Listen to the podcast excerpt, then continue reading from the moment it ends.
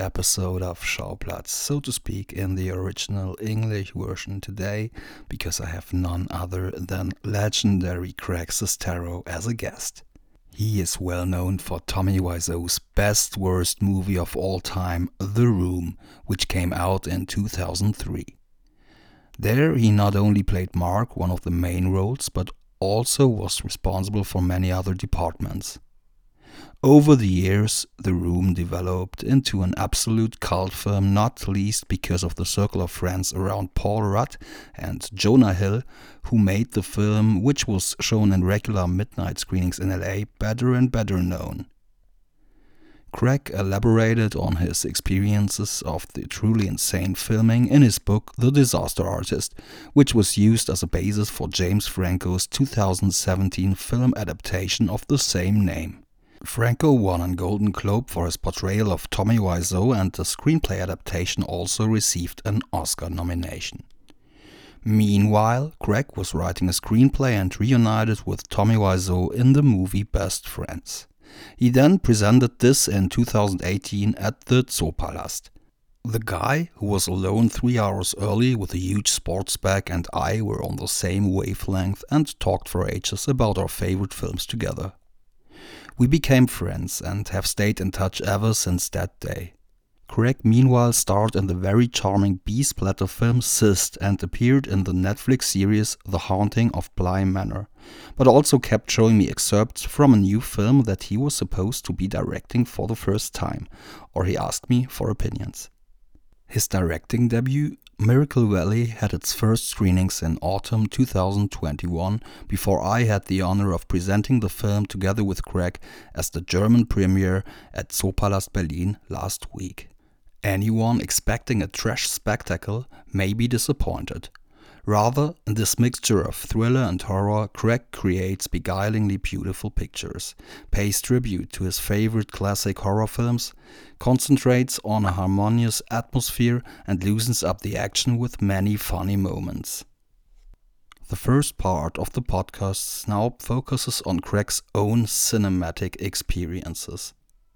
After that, you'll enjoy the Q&A recording from our screening, where you'll learn even more about Miracle Valley and some things about the room. And now I wish you a lot of fun with Asked with my friend Greg Sestero.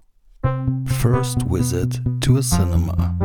My very first visit to a cinema that I remember um, was The Empire Strikes Back and I saw it in Walnut Creek, California, in the Dome Theater, which at the time was the exquisite sound, Dolby sound, um, big screen. And I remember um, the impact of John Williams' score, the Imperial March, Darth Vader. Uh, I didn't quite understand the ending, but I knew it was impactful between the the saber fight between Luke Skywalker and Darth Vader, and it left a huge impression on me. I remember getting home and watching my mom go up the stairs as she hummed the Imperial March soundtrack, and I remember knowing that that movie would be a huge impact on me. Um, and I'm so happy the Ewoks weren't included in that film. Um, because Empire Strikes Back was uh, was an incredible experience. I must have been um, four years old or f- five years old maybe but i never forgot those moments and the score especially Favorite cinema.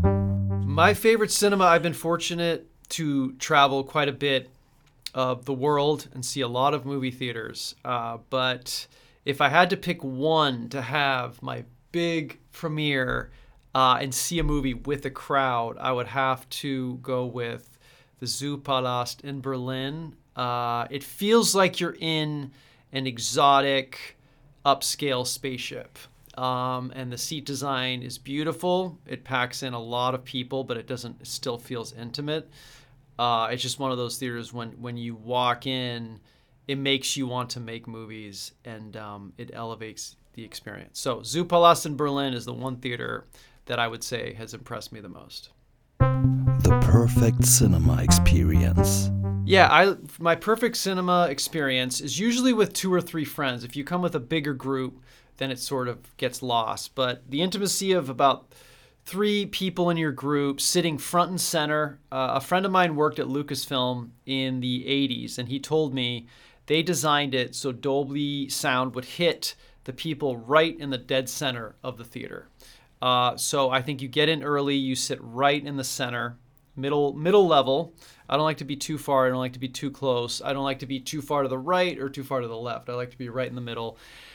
Although it's a little nerve wracking if you got to leave, uh, people might get um, uncomfortable with that. But I believe once you sit in the theater and the movie starts, you do not leave under any circumstance because you might miss the pivotal moment, a look, dialogue, something that might mark you. So there's no point to go to the movie theater to leave to go to the bathroom. You got to do all that preparation before. So you sit in the movie theater, and my favorite is really great popcorn that's fresh with some butter um, and just a glass of water.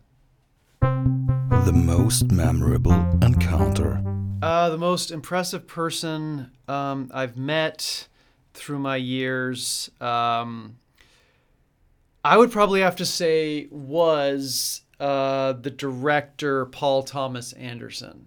Because when I wrote The Disaster Artist in 2012 and 2013, I always wanted that story of the Disaster Artist book to become a film. And I studied Paul Thomas Anderson's films, Boogie Nights and The Master, uh, in the hope that my story, the characters, could emulate something worthy of an interesting film. And I studied those films, you know, endlessly. And in 2017, um, actually, it was January 7th, 2018, at the Palm Springs Film Festival. I met Paul Thomas Anderson at the bar after he did a screening of Phantom Thread, and I approached him and I told him this, and we both were like very excited to meet each other. He told me he enjoyed the room very much. He quotes it with his family. He loved the disaster artist, and we both walked away after meeting each other and told the festival organizers, "Oh my God, I'm starstruck. I just met Paul Thomas Anderson," and he went to the other guy and said, "I'm starstruck. I just met the guy from the room." So. Unfortunately, I don't have quite the, the film credentials that PTA has, but nonetheless, it was pretty incredible to meet a filmmaker that inspired me in that way. My alternative job. If I wasn't uh, making films or writing scripts, I would probably be a soccer player. Uh, soccer was my first passion. My mom was French, so growing up in the States, soccer wasn't the most popular sport, but it was the sport that I loved playing and I set some records for goals in my local county, and I just was a natural born soccer player. So if I didn't see the movie Home Alone at 12 and, and want to then start writing scripts, I probably would have pursued soccer and I might be playing for the French national team. We'll never know. The weirdest experience. Um, I would say the weirdest experience I ever had in a cinema was in New York City we were doing a screening of one of the movies I made called Best Friends Volume 2 and it was in November of 2018 and the movie hit a point where there's a ethereal dream sequence that's taking place and the character is is having a nightmare and he's grabbing his head and he's looking around and the screen's shaking for some reason inside that large theater there was a smoke alarm test so the the alarm and the lights inside the theater flashed with that scene for five minutes and the entire audience thought this is riveting. They matched the lighting sequence to fit the movie, and then they realized, oh, this is a mistake, and there's a false fire alarm going on, and everybody had to evacuate the movie for 30 minutes and everyone came out saying oh we were so into it we thought that was and uh, so I, I wondered should we incorporate that into every screening to make the film pop a little bit more but that was really weird to have everybody come out mid movie i'm standing there and they're like we just saw you in there we thought that was you know, a really creative choice. So I would say that's probably my weirdest movie experience. My dream film. I would love to uh, work with the producers that uh, make David Fincher's films. I feel like David Fincher's movies have always been ahead of the curve. They've always been willing to take risks. If you look at Zodiac, Fight Club, uh, Seven, they all were ahead of their time. They all made audiences uncomfortable. Some of them some of those movies were not appreciated until much years later. and I just love the idea of the darkness and the tones of those movies. And you know, when you make a movie, you really hope for cultural impact beyond its release, five years, ten years, twenty years. So those movies speak to many people, and um, I would just love to work with uh, David Fincher and his producing team.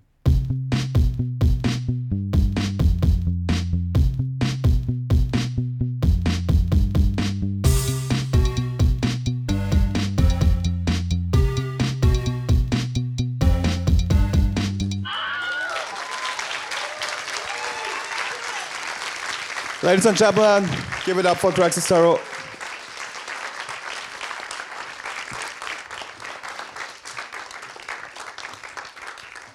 What a story, Mark. Hey, you have the you have the blood, right? What a funny thrill, man. What's up? What'd you think? Yeah, I, I really loved it. I expected it to be not as funny Okay, well, and still thrilling. But it was intended to be funny, so intended to be compared to the room. Yeah. Um, actually, really quickly, we have uh, one of the actors who is also in the film, um, Kristen, part of the cult, is here. So uh, let's welcome Kristen up here as well.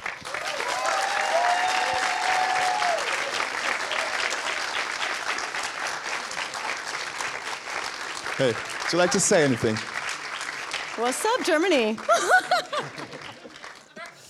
So, Greg, could you tell us how did you come up with the idea to Miracle Valley? Um, like I was saying earlier, I've always been fascinated by cults.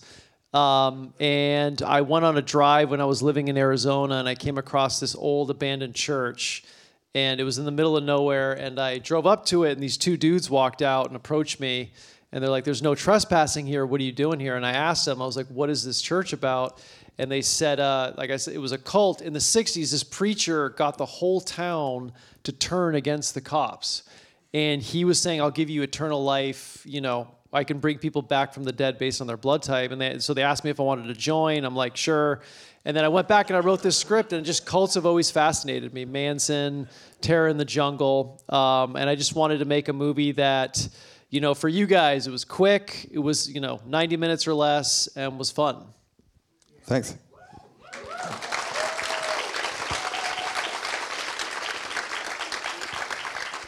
How was it for you to direct a movie for the first time? I'm sure you must have learned many things from the room and many things to avoid, I guess. Yeah, I learned a lot. That was really good film school. Um, with the room because uh, you know we were making a movie that only one person on that set understood. Um, you know, we were supposed to be making like a romantic drama, and um, and it wasn't that. And so anytime people would try to bring something up, he'd always you know he'd always be like, "I'm sorry, you want to be actor, act like one." So I realized how important how important it was to collaborate with your your people and, and your cast. And in fact, I, I had Kristen read the script early on, uh, and I was trying to figure out what to do with this amazing location we had, uh, Falling Water, the Frank Lloyd Wright House, which is at the end. And um, I was like, "Does it come in the beginning?" And Kristen's like, "It's so easy, just." Put it at the end. It's a clinic, and it was like the light went off, and I was like, "It's so important uh, to work with your team and collaborate with your team." So with directing, it's sort of the same thing it's just letting casting the right actor and letting them letting them uh, play out their role so you know that's really what i learned on the set of the room is collaboration Thanks. Could you tell a little bit more about um, the house from North by Northwest? yeah so um, hitchcock made north by northwest and he tried to uh, replicate falling water which is a house that's built on a waterfall um, and I took a tour that uh, late uh, 2018, and they said they'll give me one day to film there. And I thought for sure, like Hitchcock or Spielberg or somebody's filmed there. And it's like, nope, it's a Greg Sestero horror film. So, um, but it's it's an incredible house. If you guys ever get a chance to go to Pittsburgh, Pennsylvania, it's just a house literally constructed into a waterfall. And I thought it's a great setting for a cult. Um, what was the most memorable thing when shooting Miracle Valley? Maybe. Yeah, ask, ask her that first. Well, I have a few actually. Um, so, the part where Sarah's running back, I don't know if you all saw when she's like, oh, ow. You all saw that, right? That was real. She actually broke her ankle right when that happened, and she was trying to play it off. So we, she, she actually took that like a champ, right? And then the other part was when the girl actually sliced my throat. Well, there's. we were She really did. She really did. She actually like she missed the cut where you're supposed to pull, and went over um, over it, and actually gave me a little bit of a nick there. And I actually, when I fell to the floor, I actually slipped, and so I kind of go down pretty hard and pretty fast. And they're like, "Why did she do that?" I was like, "Did I slipped?" And I was like, "Oh my god!" So that was kind of rough. But there's a lot of things about this film that were uh, pretty interesting, creepy, and a lot of fun.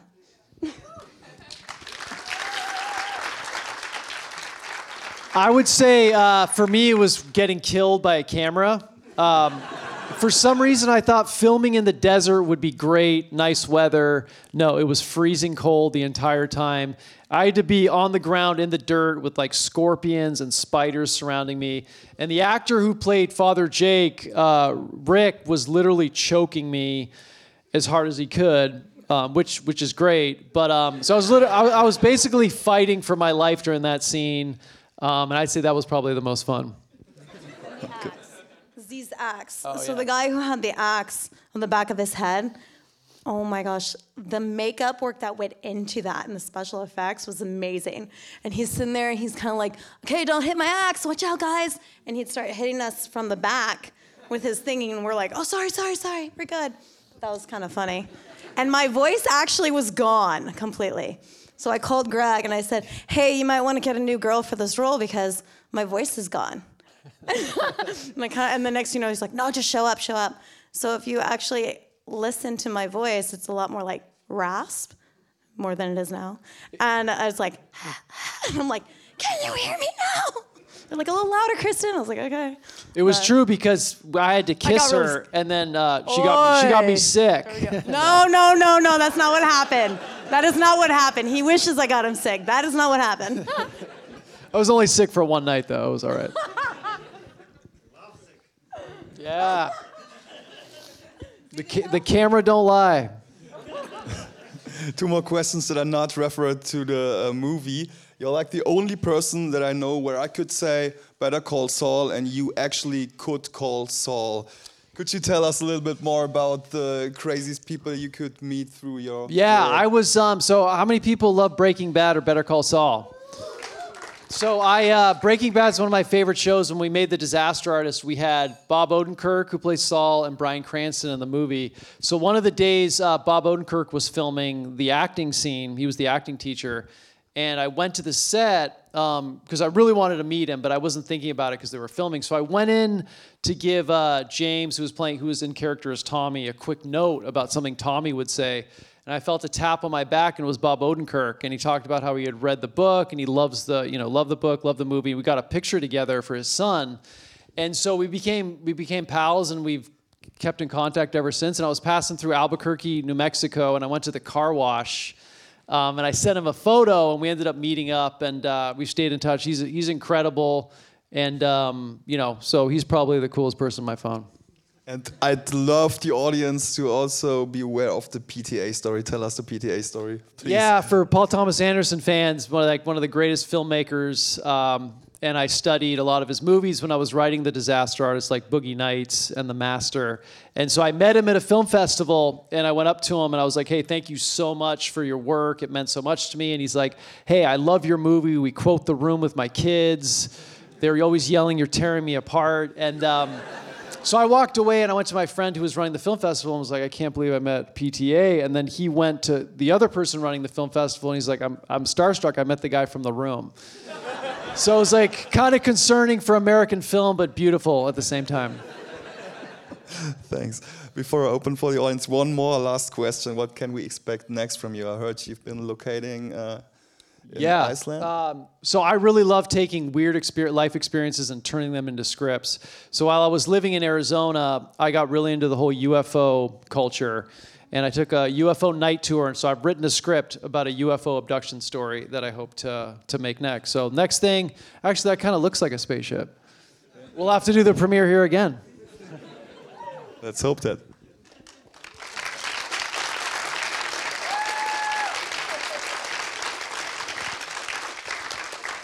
So, has anyone from the audience questions? Okay, over there.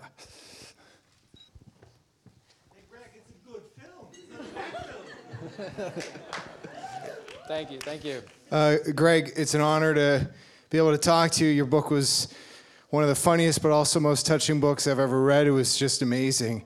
And uh, I mainly just wanted to say that I, I had such respect for you because I think there was a, a real chance with your book just to sort of uh, beat Tommy Wiseau down.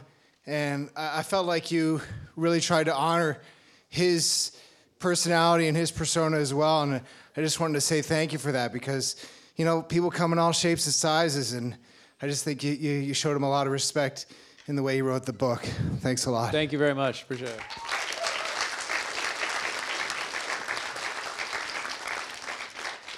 Uh, hey, Greg, thanks for coming out. Um, really fun movie. There's no German accents. What's going on? yeah. I already did that. ja, wir können das auch machen. Um, I'm obsessed with the Coca-Cola jacket. Can I just ask, like, where did that come from? It was. Uh, 23. It was her idea. No, I. Um, so I was looking. I always feel like uh, you know wardrobe for characters is huge. I mean, I lucked out with that sleeveless red shirt that was just in my wardrobe for the room. Um, and so I was looking at different outfits, and I was going for like a '70s um, style. And so I saw that jacket, and I thought that's totally what this character would wear. Um, you know just being like a entitled dipshit photographer, I thought this is this wraps it up perfectly. So I just went for it, and it was it was a Diesel uh, jacket that Coca Cola sponsored. So uh, we talked to Diesel, and they're like, "Go for it." So, but we didn't drink any Coke on the set, unfortunately. Thank you. Any more questions from the audience?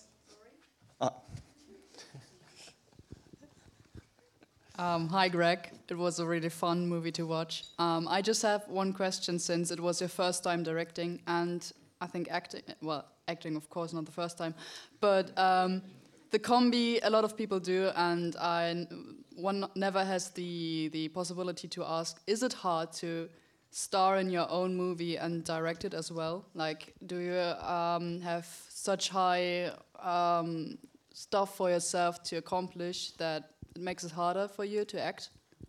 Yeah, it's not something I'd want to do very often, but it was just one of those movies that I felt like I was living in the environment that I wrote the script in. So I had traveled to these locations and had basically filmed these scenes in, in my head. So, um, and also one of the things I always wondered when, when an actor directs him- himself, you know what how does that work? And so we had a really good team of people watching cameras. And it was like the only time i never really focused on my acting. I was just like i'm just going to play myself. Um, so it was a lot it was very liberating in a lot of ways. But like i said earlier if you have the right team then i think you can pull it off. Okay, thank you. Thank you. Yeah.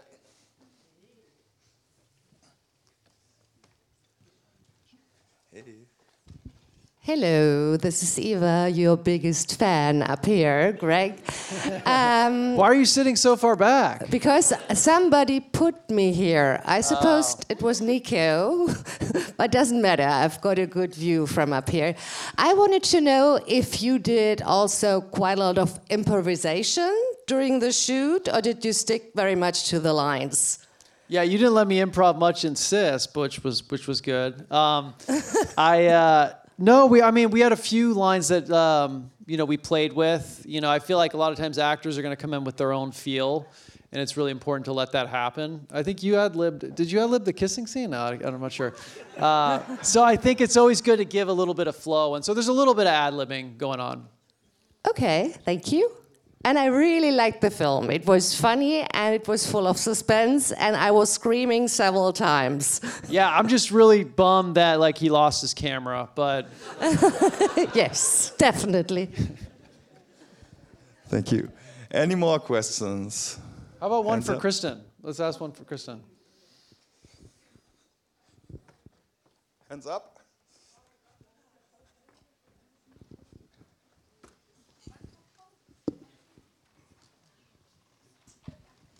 Yeah, hi Greg. Um, I was surprised to see you on the Netflix show. Um, I don't know what the original title is. I think The Haunting of Bly Manor. Uh, it was just some brief moments, but how did you get there? Yeah, The Haunting of Bly Manor. Um, it was super cool. I was doing a horror convention. I've never done a convention before, and within 30 minutes, um, this actress walked up to me and she said, "Hey, I'm not a stalker."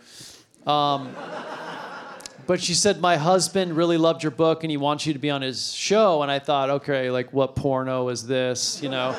And then she mentioned the haunting of hill house um, and mike flanagan. And i was like you gotta be she's like she'll text you right now. So within 15 minutes i got a text from mike flanagan and he said he really wanted to adapt disaster artist um, and he offered me a role in the show. He's like whatever role you want we film in two weeks just let me know and I went up there and it was incredible. Um, so I played the fiance in the first and last episode, and um, it was it was great. So I can't ever say that the room didn't get me an acting role.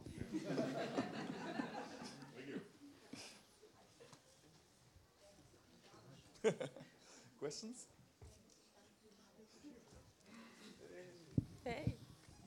Uh, as a woman starring in a horror movie, is it actually more fun to be the final girl or to, yeah, I don't know, die in a really fun and cool way? Honestly, okay, so I don't know if anybody has seen Best Friends. Fiends, have you have anybody seen it? Okay, so you already know that he has casted me as the villain.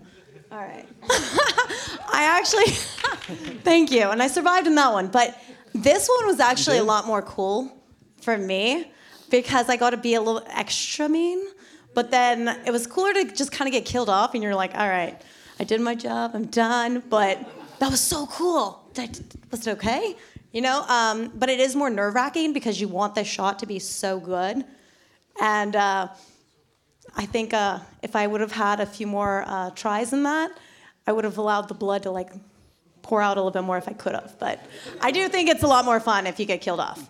I think Yeah, that's why I- you killed yourself. I, I told her, um, you know, let's try to do something really different here for you. Just, you know, we're gonna give you a really different role. Make you a And- slut again, and then. I'm really a nice girl, guys. Any more questions? Ah, over there.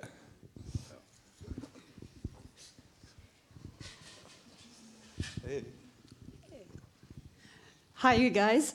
Um, how many days did you shoot the movie in? Uh, it was like 25 days. So it was basically the month of November. Um, and a, uh, the, my DP, who's a, who's a friend of mine, he said, you know, let's why don't we push this? It seems a little bit rushed. Why don't we push this to spring 2020? And I'm like, nah, you're never gonna be quite ready. Let's just get it done. So we literally finished it just as the pandemic was happening. Oh, uh, I was gonna ask about the denim jacket, but someone beat me to that. Um, but um, Kristen, uh, you've been murdered by a cult. Are you looking forward to getting abducted by UFOs? And uh, yeah, and Greg, I wanted to ask, uh, when did you set the movie? Because if you take out the iPhone and the camera and the lab scenes, it could have been like at any time period, right? Like could have been the 80s or the 90s. Like you just remove like those little bits, and it could have been like at any of those time periods. Like until then, I didn't know. Like I saw the cars, I saw everything, and like the whole time I was just guessing. Like, this, is this the 80s? Is this the 90s? Like so. He likes to let people question things. Yeah. Which is kind of cool, right? Yeah. Keeps a mystery. Yeah, I was going for 70s um, with the cars and all that, just the whole feel, Coca Cola jacket. Um, that, that was the goal. Yeah, that was that aesthetic. Is she going to be abducted? I don't know. Are you? Oh, I'm sorry. I spaced out on mine. Yeah, am I? We'll see. Yeah, I think so. She'll be A, she's- Am I going to be an actual nice girl this time? maybe an alien. Maybe she's the abductor. I'm coming from the room and the disaster artist, what their kind of pressure making your own movie? Like it has to be so bad is good, or it has to be a cinematic masterpiece. I think the biggest thing when you're making a film, at least for me, is I just want to have a you know have a fun time making it. Um, the beauty of it when you're when you know any creative project you have no idea how the audience is going to respond to it or what they're going to think so I, if you have an idea for a movie and you're excited to go make it you know go do it and then you know put it out there and see what happens. So i just have you know what's cool about you guys is you know you've supported these movies for so long and i've and i've been i had a chance to see you know the room with with a group. Um, so i know you guys really get into movies. So it's kind of fun to just throw you for a loop or give you something totally different.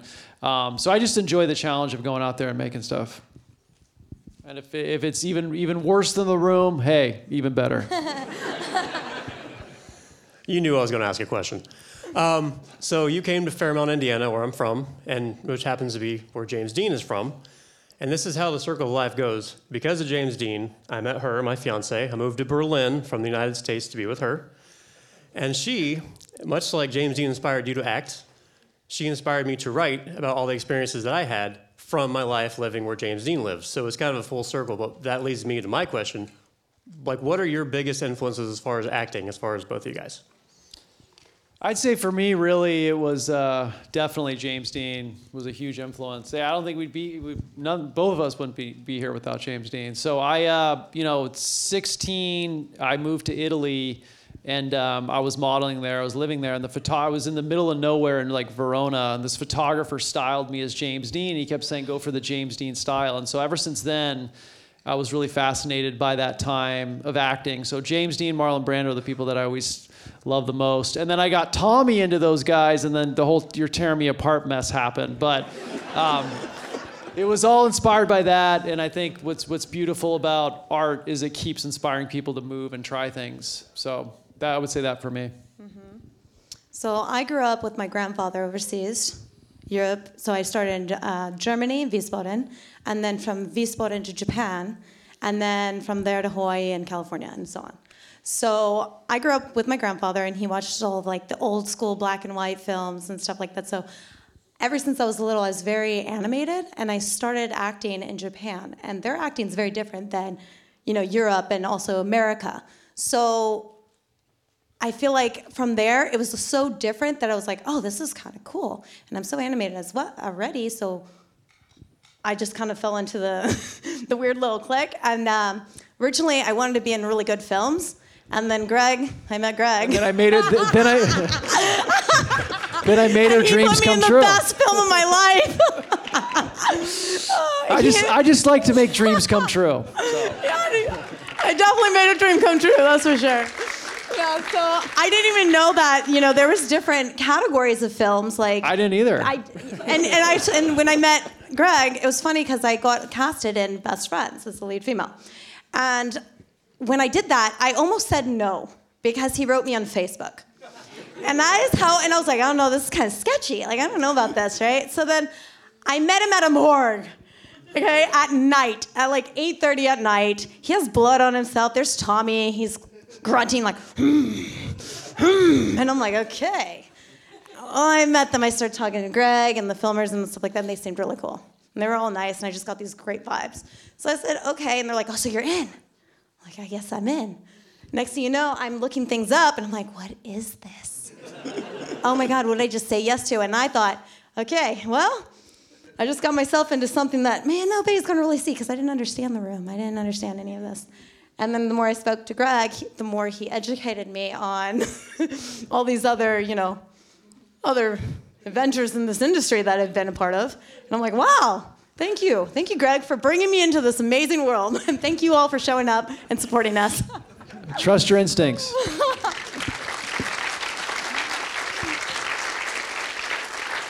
Greg has inspired me in ways like never before. Hi, Greg. I wanted to say I thought the topic of the movie was very interesting, and I'm also very obsessed with cults. Like I'm not a part of a cult or anything, but um, yeah, I'm. I just think it's so fascinating what kind of details uh, there are, and I wanted to ask if you had other cult uh, stories that you found out, and you were thinking of other material. Yeah, I read a book. Um, I forget what the name of it is now, but story, I've read a few books about cults, and I also watched Wild Wild Country. It's a really good documentary. It's on Netflix, and also Terror in the Jungle. So I just, the few people I spoke to that joined cults, um, that went through it, and were then survivors, they talked about um, not knowing why they joined or what took them over when they did, uh, whether was like a, a loss, um, just something inside them that was missing. And so uh, I found it really fascinating talking to them after that experience because they didn't know why they did it. And also, they never felt like they were free of, of the cult. They always felt paranoid. They always saw, you know, headlights. Were they being tracked? And there was a really good uh, movie about a cult. Called, uh, it came out like 2011. I always forget the title, but I think it's Martha, Marcy, May, Marlene, or something like that. Have you guys seen that movie? No, it's really good. Elizabeth Olsen, one of her early roles, and I love the ending of that film because it really taps into to that theory. So that's sort of what the ending of this film is sort of an homage to. Is like she's never really moved on from the cult. Um, I'm wondering if you see the film get the same response often, or does it vary a lot, audience to audience? Um, you know, the first time we tested it, I was surprised at the moments uh, of humor. Like, I knew it was ridiculous when he's like, my friends are like killed, and then I, I lost my camera. Like that, it was. I was sort of going for the Nicolas Cage, uh, Mandy moment where he's about to be killed, and he's like, "You fucked up my favorite shirt." Um, so I didn't realize like the elements of comedy there and the, the audience interaction. Um, which is cool. I mean, I feel like you know, seeing movies in a theater is, is the way to do it. And it was great that the audience was interacting with this film. So I, that's again, you create a movie, show your friends, show your family. You think you have an idea of how it's going to play, and then you play with an audience, and it's a whole new experience.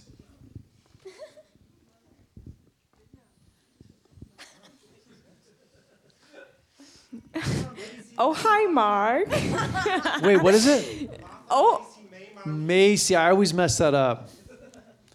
So you just interrupted me, but it's okay. Just wanted to say, oh hi, Mark, and that I love your hair. Ah, okay. I love your accent. That's all I wanted to say. I really love it. Thanks. Thank you. Thank you. Such great hair. She was saying I should shave my head, and I was like, Nah, I don't. I don't think so. nah. Hey. Just kidding. I actually have qu two questions Yeah. uh, about two films, best friends actually, and this one, uh, the guy playing the preacher, and he, I think he also played your uncle in the best friends. Does he always like give 120 percent uh, like off Yes, camera too? yes. Because it's kind of intense. Half the time, you don't even know what's going to come out of his mouth. That is the best part.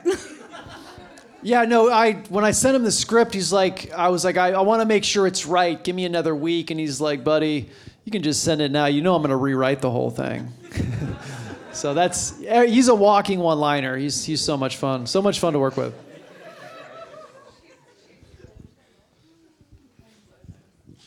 Hi, so I really enjoyed that. A lot of fun. Um, it seemed like you were having a lot of fun. There was a lot of love for the craft in the film.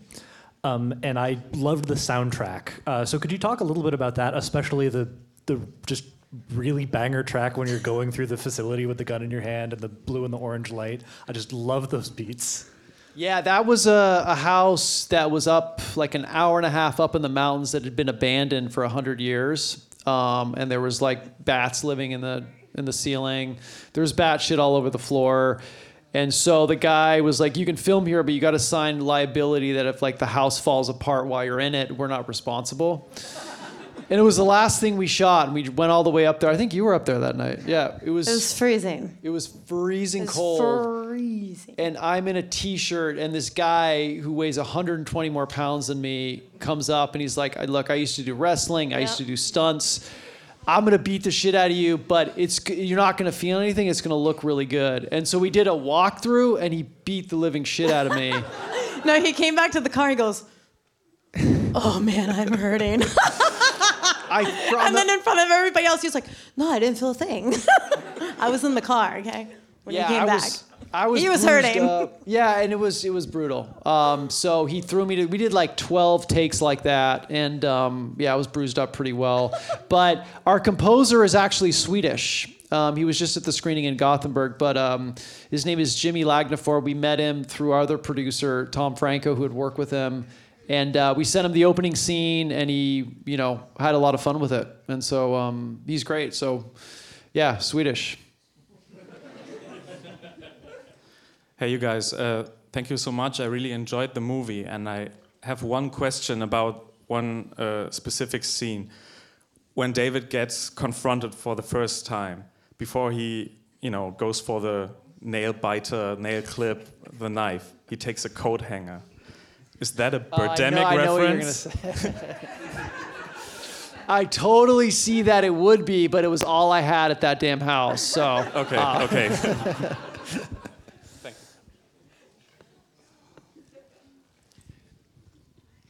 Uh, yeah, one question regarding the cult. Was there a lot of like untold backstory that like didn't make it into the movie? Because it was pretty fast paced and everything, but it seems like there was like more to the background. yeah, we, we shot some stuff that we just couldn't ultimately use. Um, and then there was like a week of time we were going to kind of go crazier with the ending, but um, we just had to limit it because of time. But um, yeah, the, the Miracle Valley cult is pretty fascinating.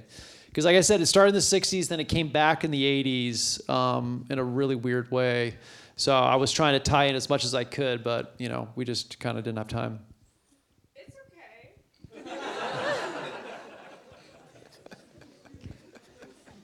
she does a really good job. Sounds just like him. Hi, Greg. Uh, I just wanted to tell you I really loved the audiobook version of your uh, of the Disaster Artist. I think you did a great job with it. Um, Oh, that's very nice. Thank you. You're welcome. Um, and the the emotions of the book, it, it felt uh, like a, like a really good read. Um, I wanted to ask, what was the uh, budget for the movie for this movie? What? Which movie? The the one we just watched. I think it was like 2,000 pints of blood. That's all we could afford. The golden blood does not come easy, and I, I don't have it, unfortunately. So, We got time for one more question. well, you're, you're warm. You're warm. oh, I see what you're saying. Yeah. There actually was 12 silver hawks. I can't, re- I can't remember now. It's Hey guys, the movie, the movie was so much fun. Thank you for that. Um, my question would be which scene changed the most from script to screen? Actually, she had a, a good recommendation um, when she's like, these, all these characters are getting killed, but we don't quite know them well. So the whole uh, barbecue scene where we had that, that was uh, that was her suggestion. So if you didn't like it, talk to her. Um, Sorry. but um, that scene was added in, and then the, The end- creepy scene was also added in in the camper. oh yeah, And there was a lot of that that was cut out, thank God. it was Yeah. cringing. Yeah, some necrophilia. Never mind. Um, and then the ending was very different. We were gonna have the two girls ram the priest with a with the truck, and his head was gonna go through the window, and then she was gonna throw him on the ground and take the crowbar and like say, "I'm gonna give you one more blow," and then he was gonna pop up and say, "Job," and then we scrapped that. that was his idea. I'm like, nah, we'll. Uh, it was just too complicated. But uh, yeah, I'd say the ending and a few scenes here and there. But for the most part, like you know, I knew what we had, so w- what we could shoot. Okay, so uh, to get you guys ready for the room, the first live showing in Germany, I have the original draft of the script when I was roommates with Tommy, and we are gonna read a scene from it really quickly to get you guys warmed up. It's different than the movie. There's no Denny, there's no Chris R. It is incredible. Uh, so I just need a Johnny. Who's ever wanted to play Johnny? Whose dream was it to play Johnny? All right, all the way in the back. Come on up. And then, yeah, and then who, who wants to play Mark? You want, to play Mark? Okay, come on up. And you're gonna you, you play Lisa. Um, I've never seen and yeah, you never seen it. Okay. No, I haven't. And then here uh, tonight is one of my good pals. Actually, I was fortunate because of the room to go to Iceland, and he is a, uh, a room aficionado. Um, his name is Hooliger. He's going to be the the narrator because in this script there's actually narration. Um, it's sort of like a play. You'll, you'll, it makes no sense. You'll love it. Um, uh, 18. Want me to pass this? on? Yeah. So- yeah, you got page 18. Who's- yeah? Who's Johnny? You're Johnny. Okay. And Mark. Actually, yeah. Um, here, do that. There you go. Page 18. And then, and then, yeah, because when you when you pop in. Yeah. there you And uh, What scene are we reading? What scene are we reading? We are. I don't know. Uh, we're, we're reading pages 18 to 23. Okay. All right. Start with 18. Oh, this is Johnny and Lisa. Okay. Okay, okay, okay. All right. Give him the mic because you're you come in later. I'm gonna read. The, I'm the narrator. I'm gonna, uh, since we are in Germany, I'm gonna read it as uh, in the voice of uh, Werner Herzog. Scene five.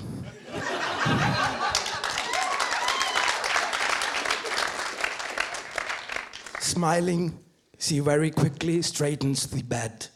Then she washes the coffee cups, puts the candles away, and changes to jeans and t shirt. She puts pasta in the oven and settles in the chair with a magazine. Shortly, there is a sound of a key in the door. Johnny enters the apartment with one red rose. Hi, how are you? He gives Lisa the rose and takes his blazer off and sits down on the couch. She's smiling and putting the rose to her nose. Thank you. I'm doing great. You are so charming. You always give me flowers. You're so unique. Let me kiss you.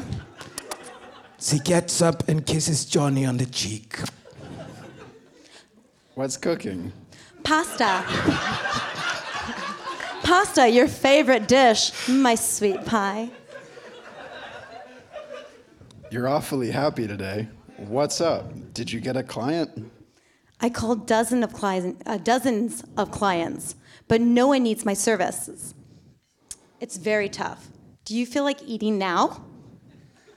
I'm starving. What else did you do today? You're in a very good mood. Let me fix, let me fix pasta. I'll take a shower. Johnny disappears into the bathroom. Lisa waits until the water is running and dials a number on the phone. Hi, Mark, I miss you. I just saw you. What are you talking about? Are, are you crazy? Sorry, my darling. I just wanted to hear your vo- your sexy voice. Can I tell you something else? I like how you put your sexy hands around my body. you excite me so. And I love you. Is Johnny there? Yeah, he's in the shower. But I like you better. But I don't understand you. Why do you do that? Because I love you. Sarcastically. You don't care, do you? Yes, I do care. See you later. Yes, I do care. But we agreed that it's over between us.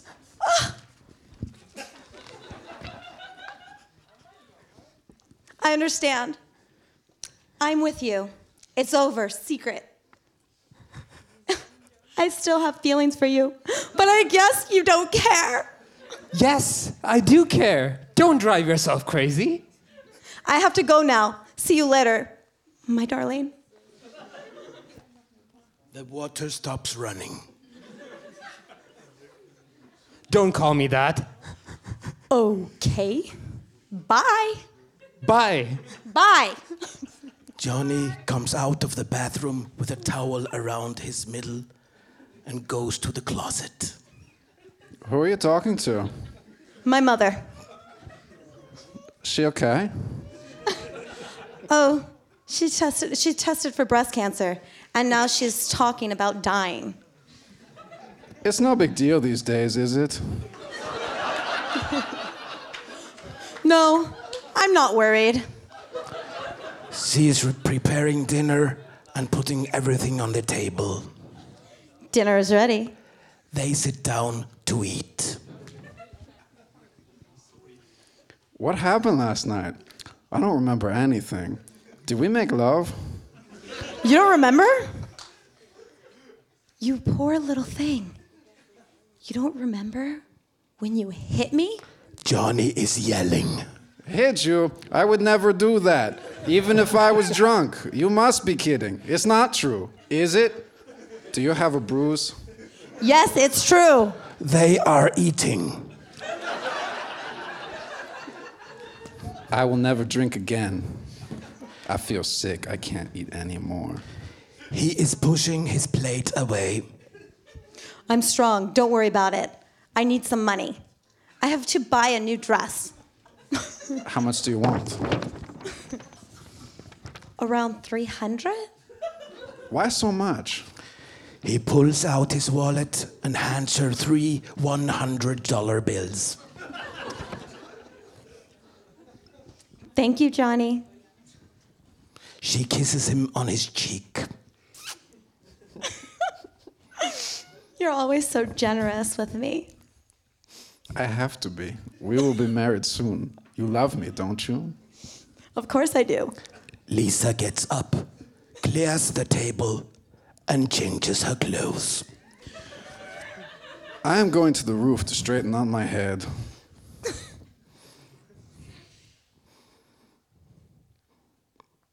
Is that me? Yep. Are you okay? I'm fine. Don't worry about it.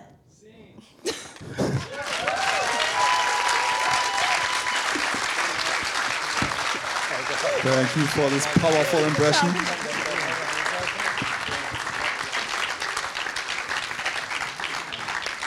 Okay, get your spoons ready. Yeah. So one thing, obviously, the participation is the best part of this movie, and my favorite act is late in the movie. Johnny's really upset, and he goes up to his dresser and he pulls the first drawer out, he pulls the second drawer, and then he's like, ah. So when that happens all together, you want to yell one, two, fuck it. It'll work beautifully, trust me. But uh, anyway, all right, guys, enjoy the room. Thank you so much. Thank you.